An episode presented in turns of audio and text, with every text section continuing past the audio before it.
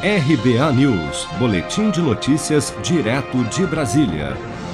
O presidente Jair Bolsonaro afirmou durante a entrevista à TV Brasil nesta segunda-feira que irá vetar o fundo eleitoral de 5 bilhões e 700 milhões aprovado pelo Congresso na semana passada.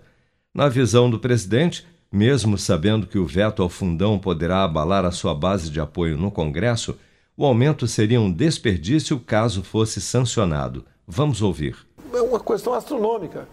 Se esse recurso vai para a mão do ministro Rogério Marinho, do Desenvolvimento Regional, você pode concluir ah, as obras de água para o Nordeste.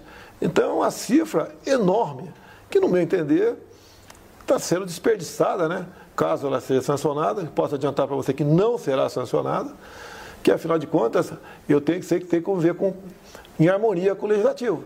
E nem tudo que eu apresento ao legislativo é aprovado, e nem tudo que o legislativo aprova, vindo deles, eu posso, eu tenho obrigação de aceitar por lado de cá. Mas a tendência nossa é não sancionar isso aí em respeito ao trabalhador, ao contribuinte brasileiro.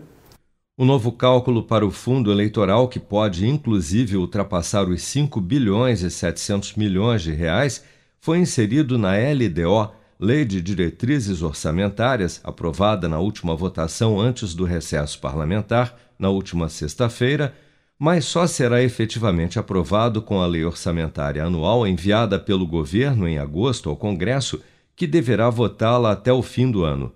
Mas a regra aprovada na LDO pelos parlamentares já estabelece na prática como o valor do fundão deverá ser calculado.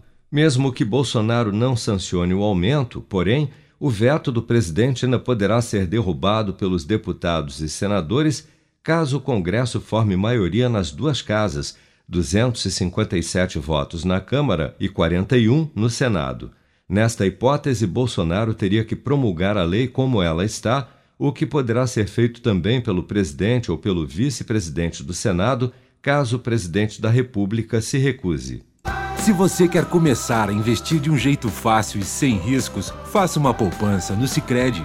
As pequenas economias do seu dia a dia vão se transformar na segurança do presente e do futuro.